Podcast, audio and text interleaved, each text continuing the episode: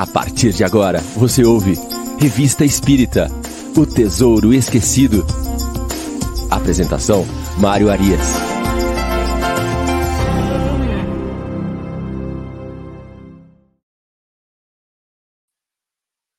Olá, amigo ouvinte da Rádio Idefran. Estamos de volta com o programa Revista Espírita O Tesouro Esquecido.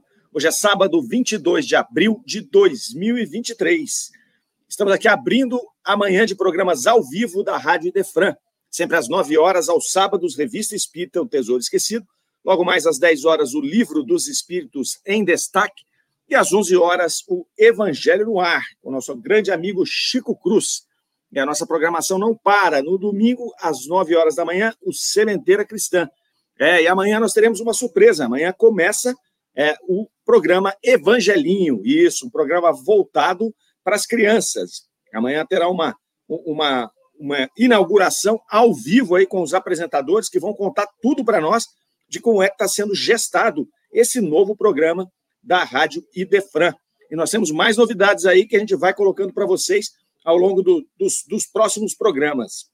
É amanhã de sábado com Kardec na Rádio Idefran. Então vamos até o meio-dia tratando de Kardec, com muitas é, informações interessantes, muitos textos muito bacanas que a gente vai ver hoje aqui.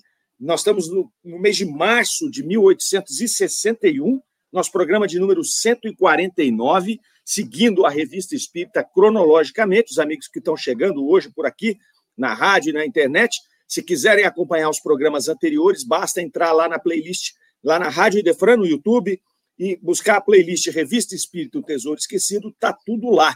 São 149 programas que vão estar disponíveis para você conhecer essa obra maravilhosa que é a Revista Espírita. Muito bem.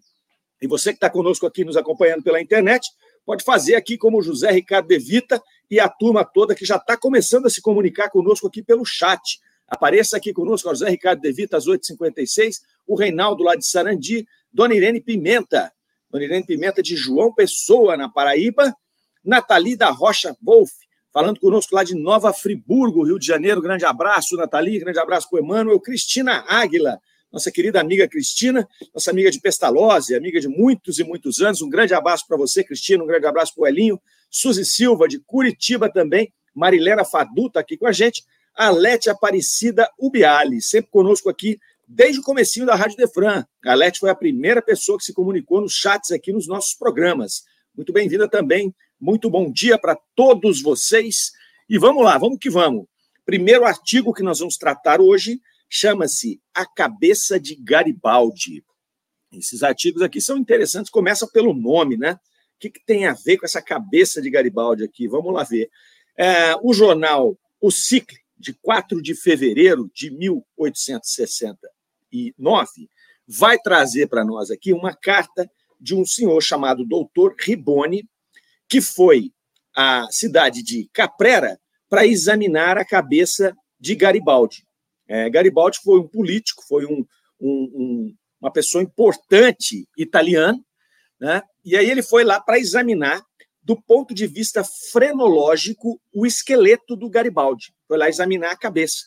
E aí a gente vai falar, mas que maluquice é essa? O que, que esse cara vai, vai lá analisar o crânio, né, né, o esqueleto de um indivíduo?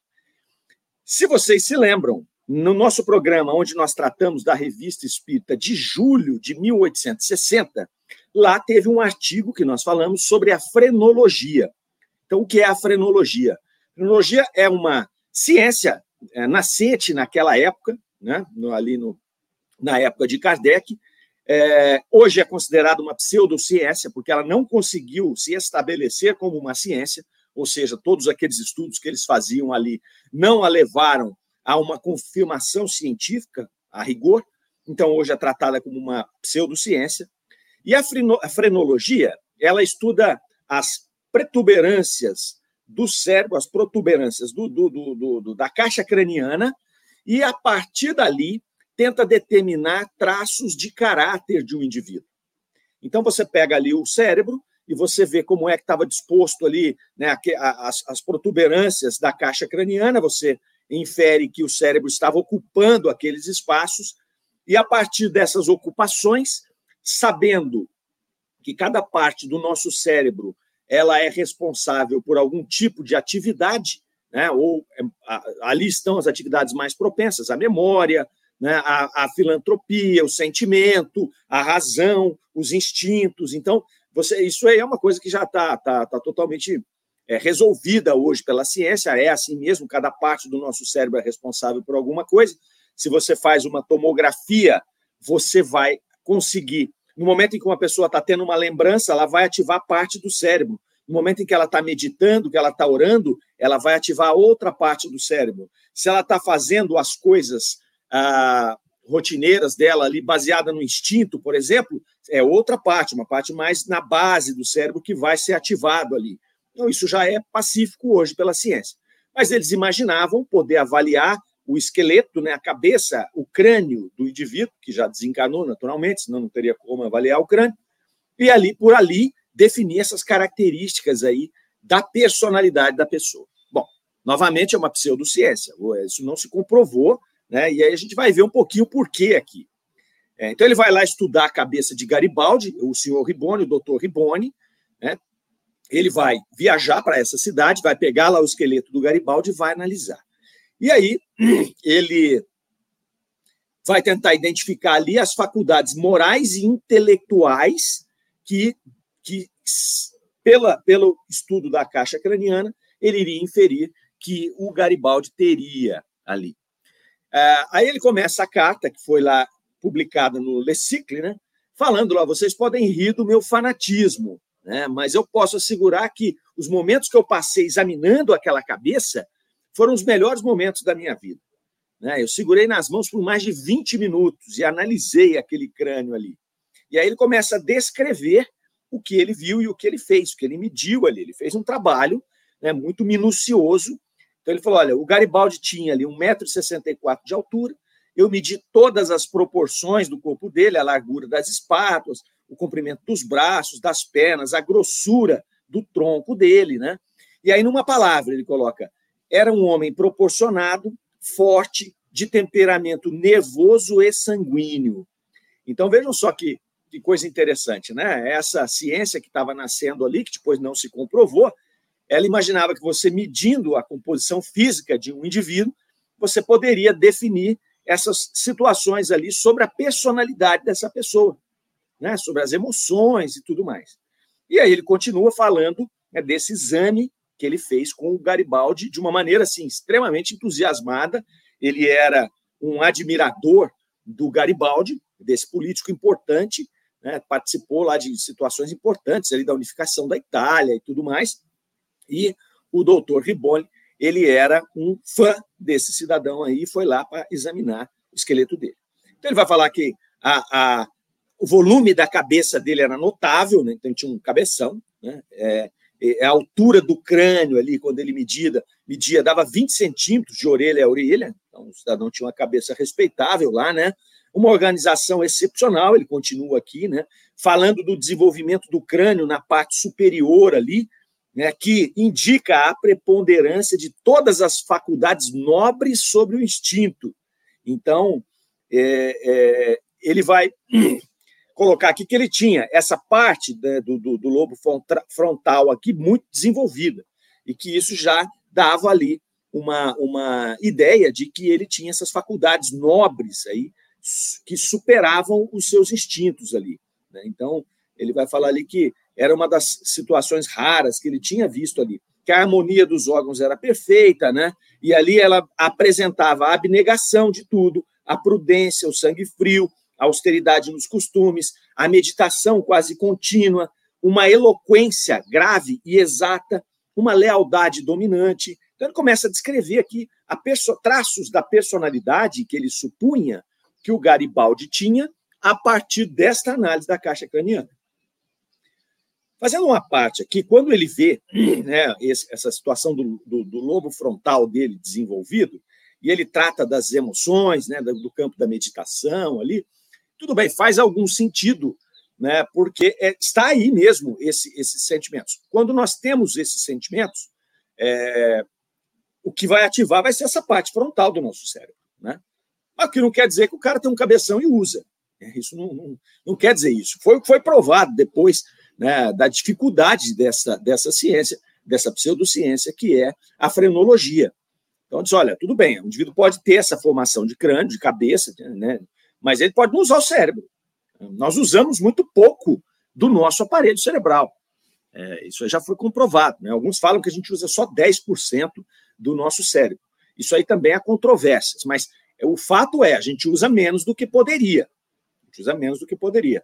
Vamos ver onde isso aqui vai dar. É, então, ele vai lá é, é, descrevendo ainda essa situação da cabeça do cidadão lá do Garibaldi. A gente vai, vai passar aqui por, esse, por essas descrições. O mais importante aqui a gente já colocou. Né? E aí depois vem Kardec. Então, Kardec ele coloca esse artigo ali não para exaltar a frenologia, não é para isso que ele faz. E aí ele vai explicar aqui agora, né? Ele vai falar que toda, essa, toda a carta do doutor Riboli ela é escrita com entusiasmo que mostra uma sincera admiração dele pelo, pelo Garibaldi, né? pelo italiano ali. E aí Kardec faz uma pequena ressalva. queremos crer que tudo que ele disse ali, né, todas as, as, as situações que ele descreveu, não estejam embasadas em nenhuma ideia preconcebida. Né? Então, ele está dizendo, nós queremos acreditar que é um cientista fazendo um trabalho científico, que ele não está se envolvendo ali né, com, a, com essa situação de admirador daquela pessoa, porque isso aí iria manchar todo o trabalho científico dele. Então, se eu chego para examinar uma pessoa que eu já admiro, que eu, né, se eu não faço a separação, eu vou influenciar o resultado daquilo que eu estou fazendo, porque aí eu vou procurar ver aquilo que eu, que eu quero enxergar. Então, já tem uma, uma imagem do, do cidadão. E Kardec faz essa ressalva, dando aí uma licença para ele. Ó, vamos acreditar que ele está fazendo realmente um trabalho que não está deixando afetar essa admiração que ele tem pelo Garibaldi com o trabalho dele científico. E aí Kardec fala: olha, a questão é a seguinte: nós não estamos aqui analisando esse artigo para falar da frenologia em si, tampouco de Garibaldi, o político. Não estamos aqui para discutir nenhum desses dois aspectos. Nós estamos aqui para compreender o que é que esses indivíduos pensam com relação à frenologia, nos instruir e colocar isso daí em paralelo com a doutrina espírita para poder fazer algumas ressalvas, para poder observar ali o que, que teria, né, de o que, que teria ali de, de, de, interessante e de discutível também nisso ali. É, ele vai falar que sabe-se que os discípulos de Gal, né, eles formam duas escolas. Então vamos lá. Quem que é Gal? Gal é Franz Joseph Gal, que foi o criador da frenologia. Então, os discípulos, os seguidores de Gal, eles criaram duas escolas. Uma escola materialista, que trabalhava a frenologia do ponto de vista material, e uma escola espiritualista, que acrescentava aos trabalhos de Gal da frenologia o ponto de vista espiritualista, portanto, entendendo um espírito independente atuando no corpo físico. Isso faz toda a diferença ali. Faz toda a diferença. Então, ele vai falar para nós aqui que os primeiros ali, os materialistas, né, eles atribuem a faculdade do indivíduo, as faculdades, ao órgão. Então, isso é super importante, porque isso é uma, é, é uma premissa básica do materialismo.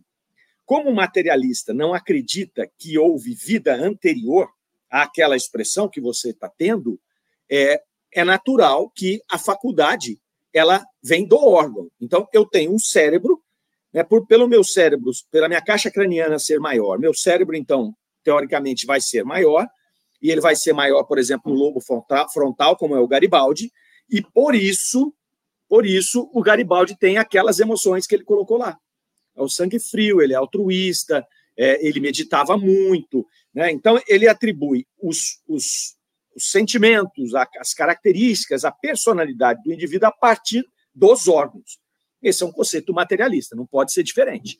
Não pode ser diferente. Se ele não acredita em nada separado ali, né?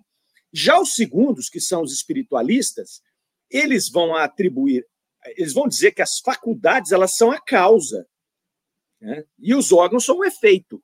Então, o espiritualista vai dizer: existe um espírito que já tem essas faculdades e ele, ao encarnar em um corpo físico em condições normais, né? por exemplo, com a cabeçona do Garibaldi, ele, por ter essas faculdades no espírito, vai usar este órgão. Ele vai usar este órgão na sua plenitude. Então, é bem diferente uma coisa da outra. Né? Um vai dizer que, por ele ter o cérebro grande, ele é inteligente, ele medita, ele é altruísta, ele tem sangue frio e tudo mais. O outro vai dizer, não, o espírito dele traz essas faculdades. E por encontrar um órgão que lhe propicia o uso, ele faz bom uso. E é isso que Kardec está começando a colocar aqui. Né? Então, é, ele vai ele vai começar a traçar aqui né, uma batalha né, entre essas duas frentes, materialista e espiritualista, trabalhando do ponto de vista da frenologia ali. Ele deixa claro que ele não sabe, não fica, não fica ali esclarecido se o doutor Rivoli faz parte da escola materialista ou da escola espiritualista da frenologia. Então não dá para saber ali, né? Não dá para saber. É, aí ele começa, ó, suponhamos que tenham sido as, as, as colocações né, do senhor Rivoli tenham sido feitas por um frenologista materialista. Então, o Kardec vai dizer, ó, aí nós perguntamos, então, que impressão ele deveria sentir, né? É, a ideia de que a cabeça leva todo mundo. Então, quer dizer, é, só deve o gênio ao acaso. Olha só o que Kardec está falando. Se ele for um materialista, ele vai entender que por, ele é um gênio, Garibaldi foi um gênio por conta da cabeça dele. É? Uma vez que todo o, toda a personalidade dele é, vem por conta do tamanho do cérebro que ele tinha. O Kardec coloca, o materialista vai pensar desse jeito. Então ele só é um gênio porque ele nasceu com aquele cabeção, com aquele cérebro grande. É? E aí Kardec vai dizer, bom, muito bem, se é assim, começa a ter problema com relação à justiça divina. Porque se nós, do ponto de vista materialista, temos apenas uma vida, temos apenas um corpo, né? eu nasci pela primeira vez e eu morri, acabou tudo, então eu só tenho essa existência. Se eu só tenho essa existência e todas as minhas faculdades vão ser fruto do cérebro que eu tenho, por exemplo, ou do corpo físico que eu recebi, isso, segundo os materialistas, é acaso, então, nós temos aqui, por acaso, uma cabeça grande, um cérebro grande, né? questões genéticas, mas é um acaso. Eu nasci assim. E aí, você tem essas faculdades por conta dos órgãos. Então, onde é que está a justiça divina? Que coloca, por exemplo, dois irmãos numa mesma casa, sendo que um tem esse desenvolvimento cerebral maior e o outro um desenvolvimento menor. Então, um está fadado a ser um gênio e o outro está fadado a nunca ser um gênio. Então, começa por aí. Ele já começa a questionar isso. Né? Então, é um gênio ao acaso ali. Depois, se é assim, o gênio não tem mérito nenhum em ser gênio, certo? Então não faz mais que obrigação. Se você tem uma cabeça grande e você não é um gênio, é porque você não está usando. Então, qual é o mérito do indivíduo? É, é, esses são os questionamentos.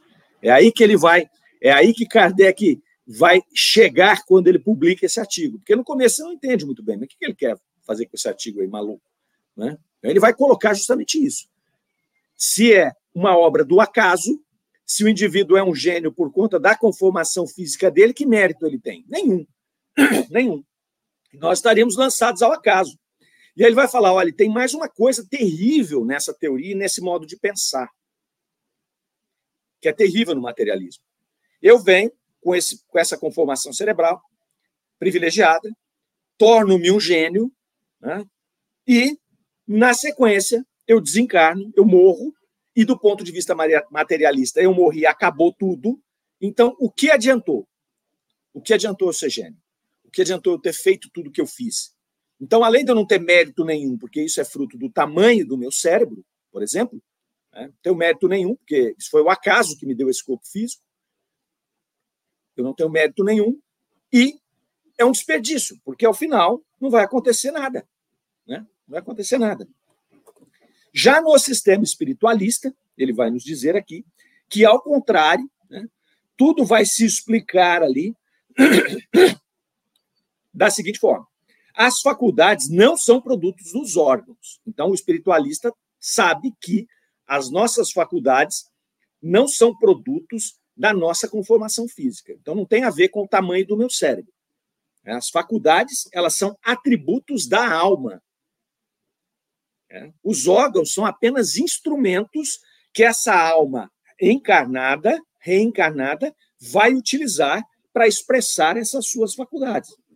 Então, os órgãos são instrumentos a serviço da alma, a serviço da manifestação espiritual ali. Sendo então essa faculdade independente, é a atividade dela, do espírito, que estimula o órgão. É diferente, a abordagem é totalmente diferente. Na abordagem materialista, as faculdades elas são resultado né, do tamanho do órgão e da disposição do órgão. No espiritualista é o contrário. As faculdades estão no espírito e elas vão expressar-se usando aquele órgão e a partir daí, inclusive, vão desenvolver aquele órgão. Vão desenvolver, no caso do cérebro, sinapses para usar aquela conformação. Então, lembra que no começo nós falamos que existem aí é, é, estudos que mostram que a gente usa uma parte pequena do, do, da nossa estrutura cerebral ainda. Isso quer dizer o quê? Quer dizer que o nosso espírito ele tem uma, um equipamento que é o nosso corpo físico, né? um cérebro, por exemplo, capaz de muito mais do que a gente faz. E por que a gente não faz? Porque no espírito nós trazemos faculdades que só conseguem acessar parte desse grande equipamento que nós temos. Então, nós temos um grande computador na nossa cabeça e nós usamos só uma parte dela. Nós temos um computador que poderia fazer equações complexas e a gente faz quatro operações. Né? Um exemplo aí bem simplista. Na medida em que nós vamos desenvolvendo as nossas faculdades espirituais, nós vamos conseguindo criar novas sinapses no nosso cérebro e usar melhor esta ferramenta. É assim que funciona. É óbvio que a gente tem que fazer uma ressalva para aqueles espíritos que estão aqui em expiação ou prova e que têm o seu equipamento danificado. Né? Então, nessa parte, a gente não pode deixar de, de, de, de refletir sobre isso, porque às vezes vem um espírito que tem faculdades até avançadas, do ponto de vista da inteligência, por exemplo, da ciência, mas ele, por uma questão de expiação ou prova, recebe um corpo físico que tem um, um, um, processo de lesão no cérebro, e, portanto, esse espírito que traz essas faculdades não vai conseguir expressar essas faculdades propositalmente, isso foi planejado lá no seu planejamento reencarnatório, ele não vai conseguir acessar essas essas partes do seu cérebro que estão danificadas e, portanto, não vai conseguir expressar suas faculdades. Então, olha que diferença que é a análise disso do ponto de vista materialista e do ponto de vista espiritualista. Kardec não está aqui discutindo a frenologia. Ele não quer saber se isso aí é, é, é correto ou não. Né? Existe ali uma grande parte que já está resolvida pela ciência, né, que é justamente o uso dessas faculdades em cada ponto do cérebro, está ok, né? Mas quando você parte do ponto de vista materialista, ele está destruindo essa ideia. Não, não faz sentido nenhum. Não faz sentido nenhum, não é? Bom, antes da gente continuar aqui, vamos dar uma passadinha aqui no nosso chat. Vamos ver quem é que está chegando aqui com a gente. A Elisângela de Paula Fernandes está dando seu bom dia a todos aqui. A Vera Souza chegou lá às 9 h 03 conosco. A Gisele do Nascimento, lá do Luz e Amor. A Aline Moraes. Karen Akari, também aqui de Franca. Ângela Tavares, também dando seu alô. Marisa Ruda. Marley Caprioli. Olha o Armando Caetano aí. Fala, Armando. Bom dia. Fátima Pradella. Ó, é, está pronto, só precisamos aprender a usar. E isso é no contínuo da evolução. Perfeitamente. Quanto mais a gente avança espiritualmente, mais nós conseguimos usar esse aparelho que nós recebemos. Né? No caso aqui, o cérebro, que é o mais importante, que é onde nós vamos expressar as nossas faculdades. Então, é, é, é, é por aí mesmo. Né? Então, quanto mais a gente avança espiritualmente, né, em condições normais de encarnação, que a gente não tenha que passar em expiação ou prova por alguma deficiência física que vai limitar a expressão das nossas faculdades, né, nós vamos acessar esse grande computador que nós temos e vamos começar a expressar essas faculdades e desenvolver. Porque, veja só, às vezes eu venho numa encarnação aqui e eu não sou um espírito que eu tenho a questão da prece, da meditação, né, é, da, da do, do, de, do acesso à espiritualidade já muito bem desenvolvido no meu espírito. Mas eu venho nessa encarnação para desenvolver justamente isso. E aí eu começo a treinar, eu começo a meditar, eu começo a orar, eu começo a desenvolver essa faculdade no meu espírito, nessa encarnação. É para isso que a gente encarna, não é, é para isso. Não é só para expressar as faculdades que a gente já tem, é para criar novas faculdades, é para eliminar más inclinações e para ampliar as nossas virtudes, as nossas faculdades é, é, positivas. Nesse processo, eu começo a treinar, e eu uso a máquina que eu tenho, né, que é o corpo físico, eu começo a treinar a meditação. Eu vou começar a usar essa parte frontal do meu cérebro para meditar, para orar, para me conectar com a espiritualidade. E aí eu vou utilizando essa ferramenta e criando faculdades no meu espírito que eu não tinha, exercitando essas faculdades. Muito bem, aí eu desencarno, eu já levo comigo essas faculdades, essas conquistas, né, né, no ponto de vista espiritual, que é, na última linha, isso que nós viemos fazer aqui, porque o resto vai ficar tudo aqui, né? Ficar tudo aqui. A minha casa vai ficar aqui, meu corpo físico vai ficar aqui, tudo vai ficar aqui. Os relacionamentos que eu tenho vão ficar aqui. Né? O que, que eu vou levar? Eu vou levar aquilo que eu consegui construir de sólido para o meu espírito, essas faculdades.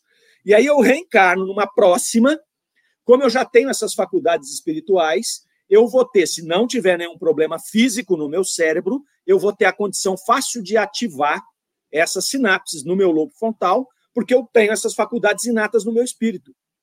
Aí eu já venho com essa predisposição para meditação, para oração, para reflexão.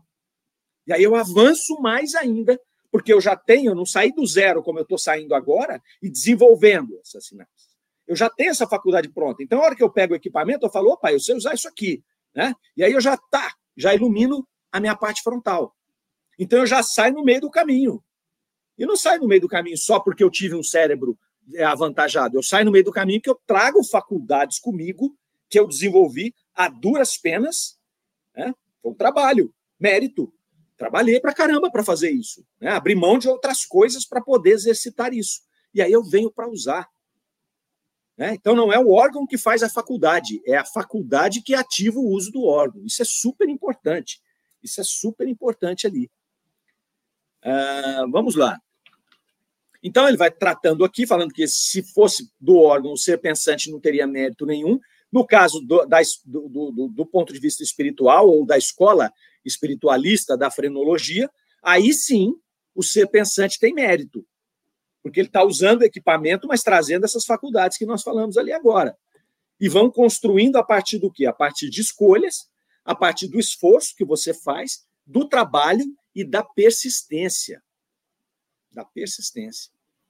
Por quê? Porque não é fácil. Você criar um hábito não é fácil. Ele tem que ser persistente. É qualquer coisa que a gente vai fazer. Eu quero mudar a minha forma de me alimentar. Então eu venho aqui, eu tenho 53 anos, eu 53 anos eu me alimentei de uma maneira. Eu falo, não, eu preciso mudar. Eu preciso alterar a minha forma de me alimentar. E aí eu começo a mudar os meus hábitos. Mas isso não é fácil. E estamos falando uma coisa material apenas.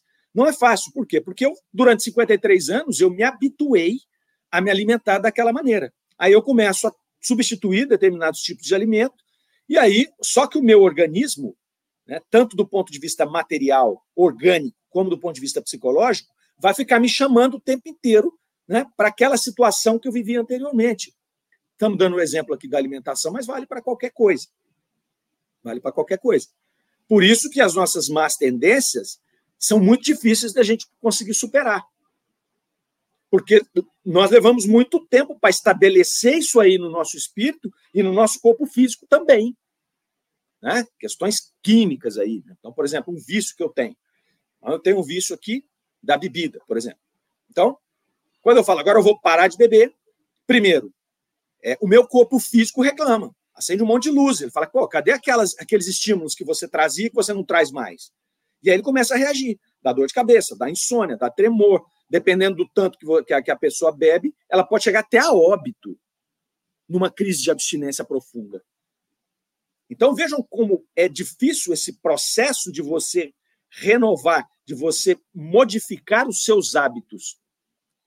E a gente está falando aqui do ponto de vista material. Imagina do ponto de vista espiritual, que nós temos aí milhares e milhares e milhares de, an de anos, de várias encarnações, centenas, talvez milhares de encarnações em que nós estamos é, estamos ali consolidando essas nossas faculdades, esses nossos hábitos, essas nossas más inclinações, fruto de escolhas que fizemos no passado e de escolhas que estamos fazendo agora.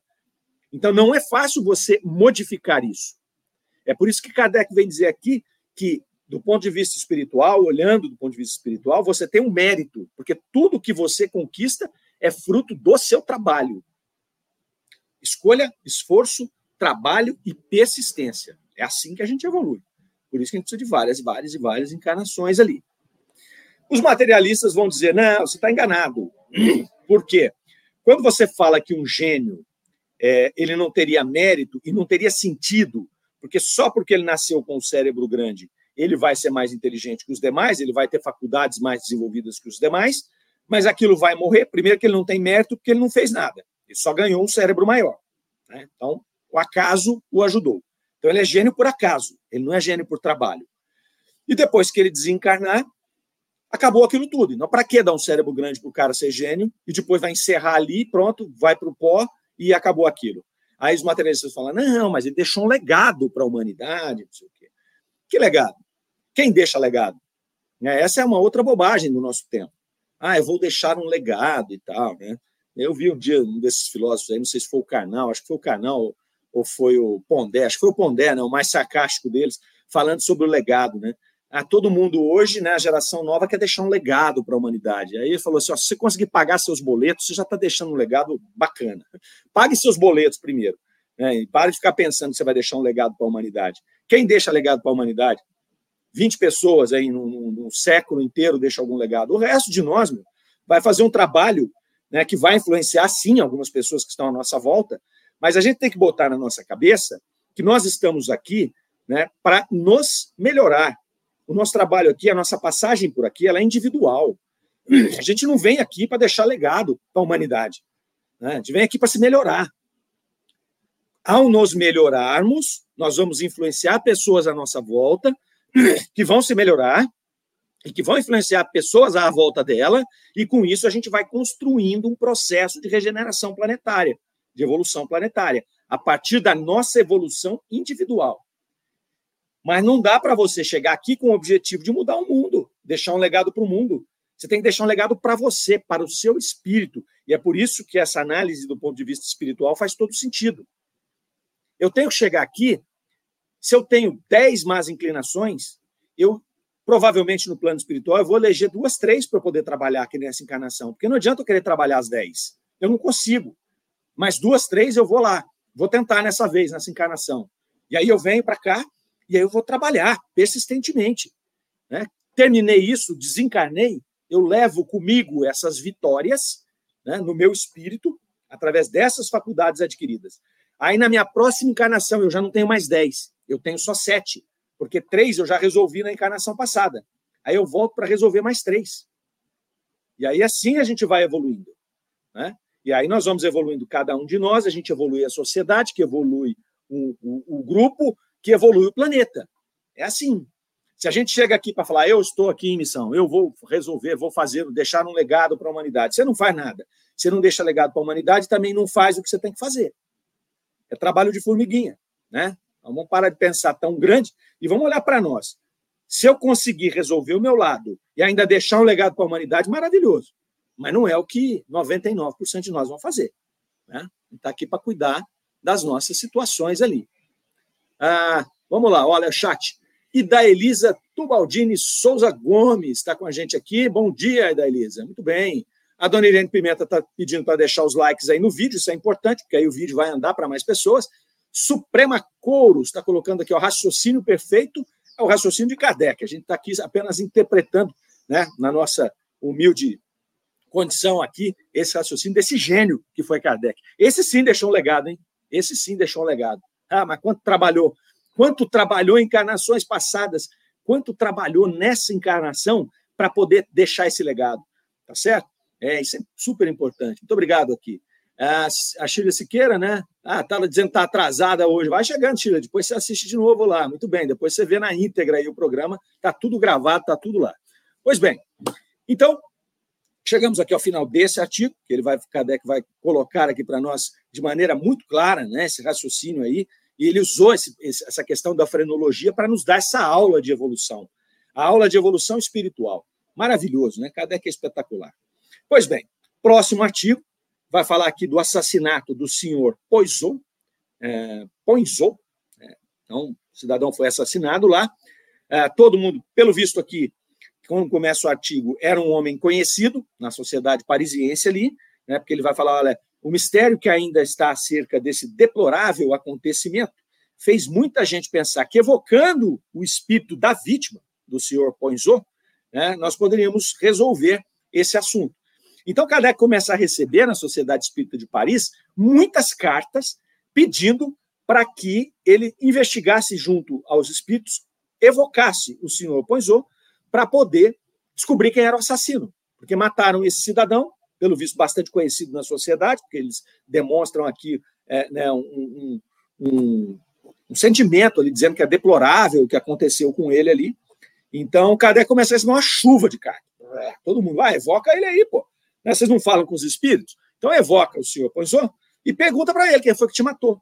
E está resolvido o problema. E vamos pegar esse cidadão aqui, vamos julgar e vamos né, fazer com que a justiça dos homens se faça valer. Pois bem, aí Kardec vai conversar a respeito disso. Ele vai falar: olha, nós jamais fazemos do espiritismo, do espiritismo objeto de curiosidade. Então, nós não tínhamos pensado em evocar o senhor Poinzot. Então, essa é a primeira coisa que Kardec vai colocar aqui. Mas, como foi muito insistente essa, esse volume de cartas, aí os pedidos foram muito insistentes, eles vão conversar ali e falar: olha, nós tentamos fazê-lo há poucos dias ali. Né? Então, e falou: vamos evocar. Já que essa turma toda está pedindo, vamos evocar e vamos ver o que dá. Só que o que é que Kardec fazia antes de evocar? Isso é uma coisa extremamente interessante. Né? Hoje em dia, a gente é, não pratica mais, né, na maioria dos casos, na maioria dos centros espíritas, o processo de evocação. O movimento espírita brasileiro, talvez por uma falha de interpretação, a gente não sabe muito bem, é, acabou colocando a evocação como algo que não deveria ser feito. Então, hoje, a maioria, esmagadora maioria das reuniões mediúnicas tratam das, eh, das, das comunicações espontâneas. Então, mesmo que você faça no centro espírita um trabalho direcionado para um caso, um trabalho de desobsessão, por exemplo. Então, você tem um caso, uma pessoa, encarnada ou desencarnada, que está ali em sofrimento, e você vai fazer um trabalho para ela. Então, é óbvio que há uma evocação né, mental natural, porque eu estou trabalhando para uma pessoa. Mas eu não faço ali a evocação do espírito obsessor. Eu faço uma, uma evocação geral mental. Estamos aqui atuando em nome de fulano de tal, que está passando por isso, por isso, por isso. E aí começam as manifestações espontâneas. No caso, na época de Kardec, era bem diferente. Tinham as espontâneas, e Kardec coloca né, as, as, as condições favoráveis para as comunicações espontâneas, mas a maioria das comunicações eram evocações diretas. Então, eles evocavam diretamente os espíritos, porque ele dizia que tinha vantagens nisso, no caso deles, principalmente naquele momento, que era um momento investigativo da doutrina, porque eles preparavam antes. E ao preparar as perguntas ali que eles iam fazer para aquele espírito, já estavam conectados e evocando mentalmente. Então, o processo no plano espiritual já começava a se movimentar. Na hora que eles iam para as reuniões e faziam evocação, se o espírito tinha condição de atender, já tinha aquele processo das perguntas todo preparado e aí você avançava na situação. Né? Então, uh, o problema é quando o espírito não pode, o problema é quando vem um outro espírito que não é aquele, então você tem que tomar cuidado para avaliar. Muito bem. Mas, dito isso, Kardec vai falar aqui que eles tentaram, eles falaram, vamos, vamos, vamos evocar o senhor Poisson, mas eles tinham um critério interessante antes das evocações. Eles evocavam ou o anjo guardião daquele espírito ou o, o espírito protetor da reunião, do grupo deles ali. Então, eles iam lá para o guia espiritual, no caso deles, e perguntava: Nós podemos evocar o senhor Poison? Podemos? E aí, o que, que aconteceu? Um dos caras mandou a carta para Kardec, uma daquelas pessoas que mandou a carta, disse o seguinte: se comunicou um espírito aqui e disse que se era o senhor Poison. Por isso que Kardec falou: bom, agora nós temos que fazer o seguinte: alguma coisa a gente tem que fazer. Porque a gente estava tentando deixar essa coisa meio acomodada, né? e agora vem uma pessoa e diz que recebeu uma comunicação dele, então a gente tem que perguntar ali. Né? Tem que perguntar. Então foram perguntar primeiramente para o guia espiritual da reunião deles ali, e aí o espírito respondeu: o senhor Poison não pode responder esse apelo. Ele ainda não se comunicou com ninguém. Deus o proíbe no momento. Então, o guia espiritual ali foi claro. Ele disse: não, é aquela comunicação que ele está dizendo não foi do senhor Poison. Não foi. E porque ele não pode ainda, ele não está em condição e ele não pode. E aí ele coloca, Deus o proíbe. Vamos avançar sobre isso aqui. O que é esse Deus o proíbe, né? Então, beleza. Então, aquela comunicação não foi do seu poisão. É, o cuidado que nós temos que ter quando fazemos evocação. Tem que averiguar se é o espírito mesmo. Porque se você evoca, evoca, evoca, o espírito não pode vir, vem outro no lugar dele. E se você, ao receber uma comunicação, espontânea ou por evocação, mas estamos falando de evocação, você acreditar piamente só porque você evocou e aquele médium começou a dar comunicação, o espírito que está lá é o espírito evocado, se você tiver credulamente aceitando isso, ah, você vai ser enganado. Vai ser enganado mesmo, porque não é toda hora que o espírito pode se comunicar. Ou porque ele não está em condição, ou porque ele não tem autorização, como é o caso aqui. O senhor Poisson não tinha autorização para se, se comunicar naquele momento. O Kardec tinha esse cuidado enorme, enorme. Não interessava o médium. Esse médium é um médium confiável. Sim, é um médium confiável. Aí eu evoco o espírito, o médium dá a comunicação. Não, porque foi o médium tal, é, eu garanto. Está aqui, chancela de autenticidade. Kardec não funcionava assim.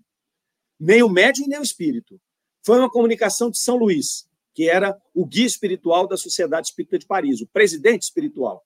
Se comunicava sempre. Deu uma comunicação hoje. Kardec olhava e falava: essa não pode ser São Luís.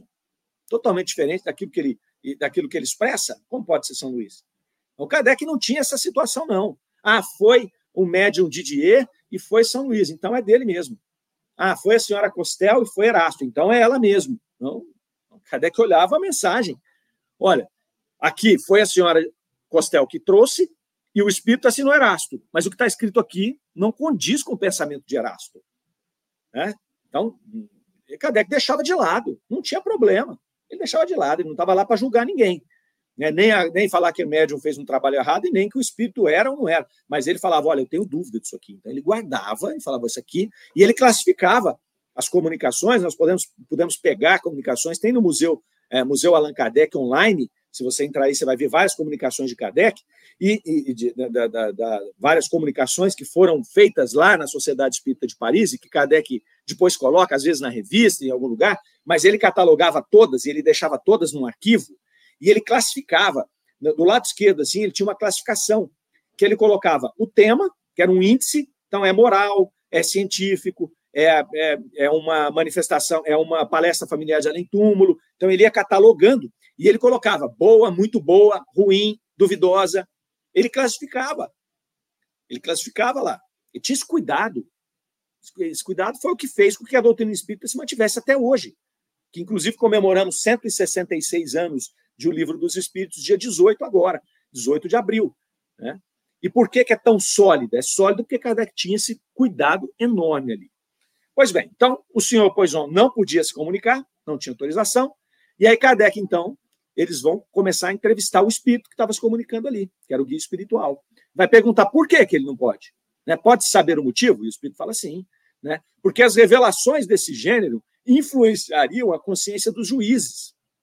Então, se eu chamo o espírito aqui, o espírito fala quem matou, vai influenciar ali os, os juízes, vai influenciar a justiça humana. E aí, não, não faz sentido isso. E aí eles continuam perguntando, mas tá bom, essas revelações, elas esclarecendo quem são os assassinos, elas vão ajudar os juízes ali. E talvez vai evitar erro que os juízes cometem, né, por conta do processo investigativo ou de um erro de análise do juiz, que muitas vezes levam a atos lamentáveis e até irreparáveis. Então, às vezes, você condena um indivíduo que não é o assassino, como se ele fosse. E às vezes, naquele tempo, tinha questão de pena de morte, era tranquilo, enforcava o cidadão e depois descobria que não era ele. Né? Que não era ele. E aí o Espírito vai dizer: olha, na verdade, a espiritualidade não está aqui para resolver os problemas de vocês, que são de vocês. Né? Então, não, não, não vai acontecer isso aí. É, essa é uma responsabilidade do plano material, não do plano espiritual. Então, a doutrina espírita e a comunicação dos espíritos, ela não vem com o objetivo de resolver os nossos problemas. Ela, a partir do momento em que ela demonstra o plano espiritual e que ela traz algumas informações, quando necessário, ela nos ajuda em algum ponto. Mas ela não tem em nenhum momento né, o objetivo de resolver a nossa vida. Senão seria fácil, não precisaria de juiz nenhum mais, só precisaria de médium. Médium e evocador. Então, o cidadão morreu assassinado, perfeito. Daqui uma semana a gente evoca. Então, para que tribunal mais? Evoca, junto a mesa de médios, evoca o espírito, fala quem é que te matou? Foi fulano de tal. Já prende e executa. Acabou. Acabou. Onde está a justiça humana nisso? Onde está o trabalho de investigação? Onde é que está? Né? São afazeres nossos. Isso é responsabilidade do plano material. E aí Kardec vai falar assim, veja só, mas às vezes, né, às vezes, o que, que acontece? É, às vezes uma pessoa que é inocente, ela é prejudicada né, por essa falta de informação que hoje nós temos disponível. E às vezes o indivíduo que é inocente é morto ali, porque foi entendeu-se como culpado. E aí os espíritos vão dizer, tá, mas o que você entende dessa questão? Vocês estão querendo questionar a justiça divina? Se o um indivíduo que está sendo ali envolvido naquele processo, injustamente foi preso, foi julgado, foi condenado e foi executado injustamente, o que você sabe desse indivíduo? Isso pode ter duas vertentes. Esse indivíduo ele pode não ter cometido aquele crime, mas esse processo pode ser um processo de expiação de um crime anterior que ele tenha cometido e que ele não tenha sido julgado. Então, processo necessário. O outro ponto pode, ele não tinha uma expiação, mas ele tinha uma prova, passar por essa prova. E ao passar por essa prova, ele consegue avançar espiritualmente. Então, se nós olharmos do ponto de vista do mérito de uma existência, pode parecer extremamente injusto. Mas o que é uma existência perto da eternidade? Não é nada. Então, os Espíritos vêm mostrar. Vocês estão apavorados à toa. Isso é normal, faz parte do processo, faz parte de uma situação de um planeta de expiação e provas. São expiações e são provas. O que, que a gente quer aqui? Isso não é um resort. Né? Não estamos aqui num resort para poder vir aqui e buscar o melhor conforto para a nossa existência. Apesar da gente fazer isso o tempo inteiro, a gente quer o melhor conforto material. Né? Nós estamos aqui com um processo evolutivo. E só estamos no planeta de expiação e provas, passando por essas situações, de às vezes você ser até injustiçado, porque nós mesmos nos colocamos nessa situação. Porque se a gente correr para avançar no nosso processo evolutivo, a gente sai daqui. Nós já sabemos, nós espíritas temos um mapa. A gente só não usa, mas tem. Nós temos um mapa. É só fazer o que a gente estuda, que você vai começar a avançar. Óbvio que você não vai sair daqui e virar um espírito da segunda ordem em uma encarnação. É muito difícil. Lembra dos dez, das dez más inclinações? Eu resolvo três, sobram sete. Eu preciso de mais encarnações para avançar. Muito dificilmente alguém vai vir com dez más inclinações e conseguir zerar as dez numa encarnação só. É muito difícil. Pode acontecer? Pode, mas é muito difícil. Né? É muito difícil. Então, os espíritos vêm, vêm dizer isso aí. vocês estão imaginando o quê? Né? Vocês estão questionando a justiça divina? É, é, muito interessante. Esses diálogos eram muito francos, né? os espíritos não amaciavam com ninguém. Eles diziam: vocês estão pensando que vocês são quem? Né? A Kátia Pires aqui, vamos ver o que a Kátia Pires está falando conosco aqui, às 9h45. Bom dia, amigos. Saudações kardecianas. Parabéns pela iniciativa. Compartilhei a playlist com os amigos. Vamos divulgar essa obra maravilhosa. Muito bem, Kátia. Muito obrigado né, pelas suas palavras, pela sua, pelo seu compartilhamento aí.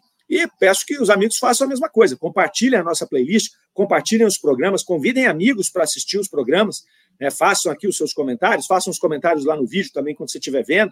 Gostei disso, não gostei daquilo, porque a gente sempre analisa, né, e aí ajuda a gente a, a, a, a trabalhar. O Amanda está perguntando quais são as 10 más inclinações. São 10 que eu tenho. Né? Se você for analisar as suas, são outras 10. O exemplo que eu estou dando, viu, Amanda, é assim: a gente vem para cá, então no nosso planejamento reencarnatório lá, a gente olha e fala assim: olha, eu tenho 10 pontos que eu preciso melhorar no meu espírito, né? O que eu chamei de 10 más inclinações.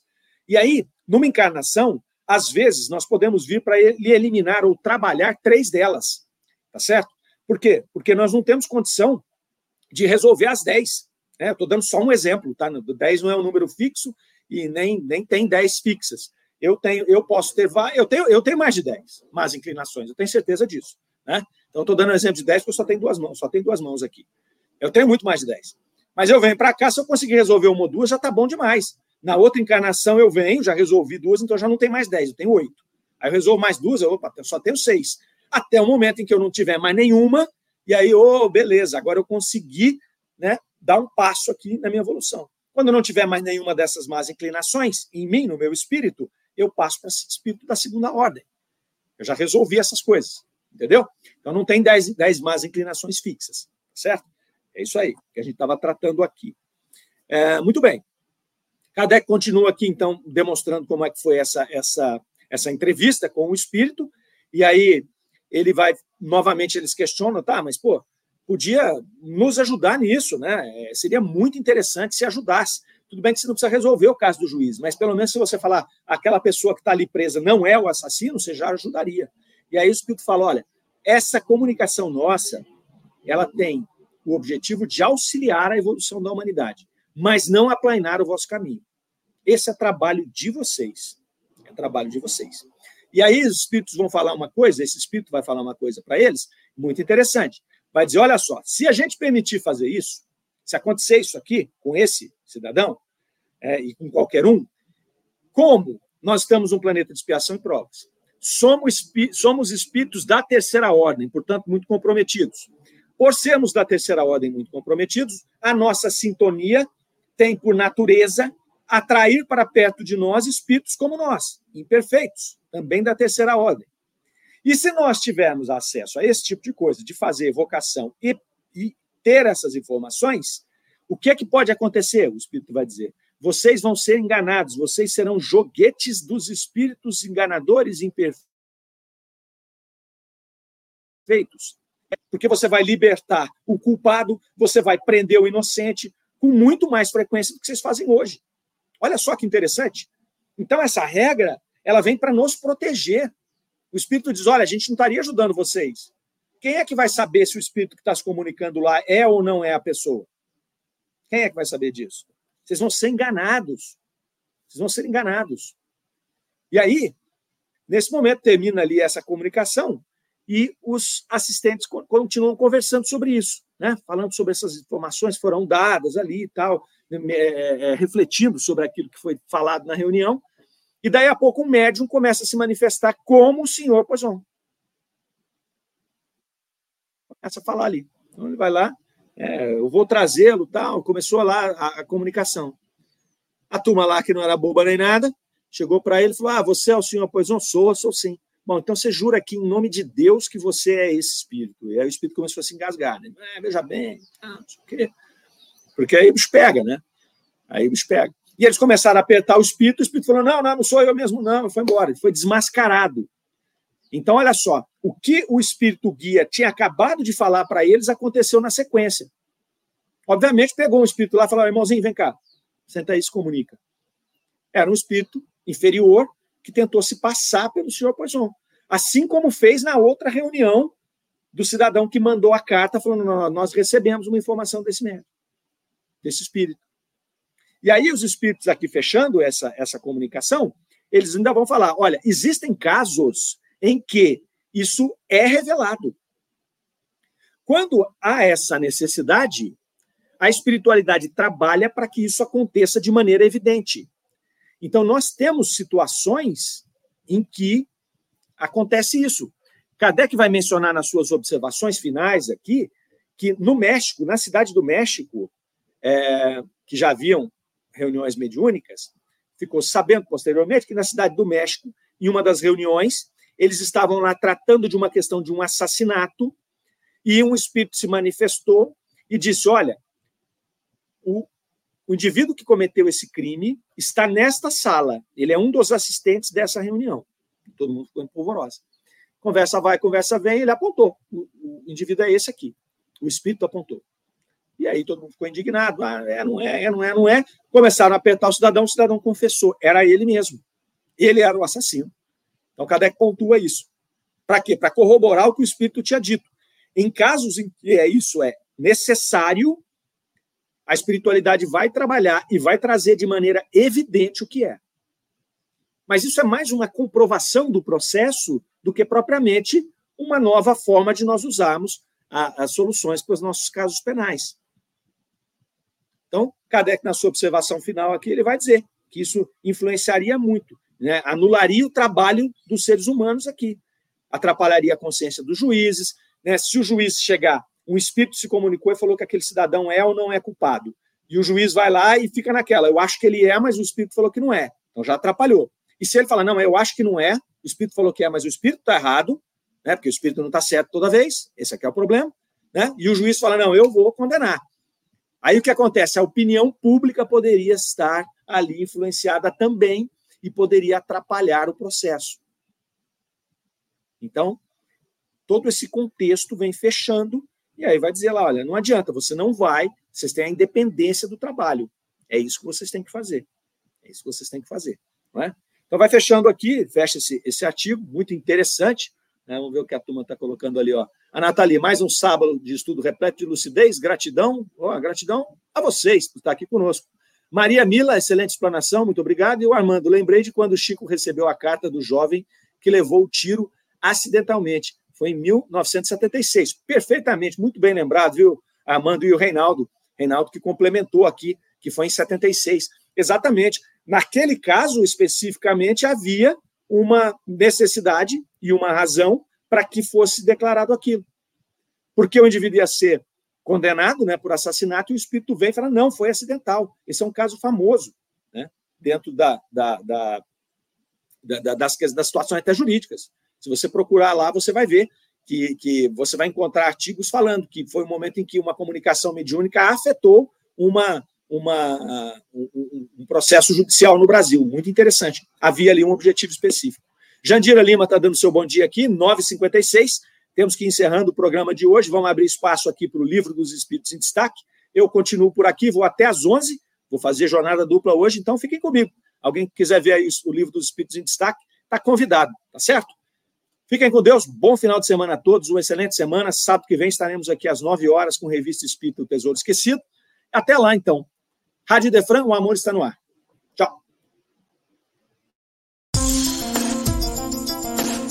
Você ouviu Revista Espírita O Tesouro Esquecido.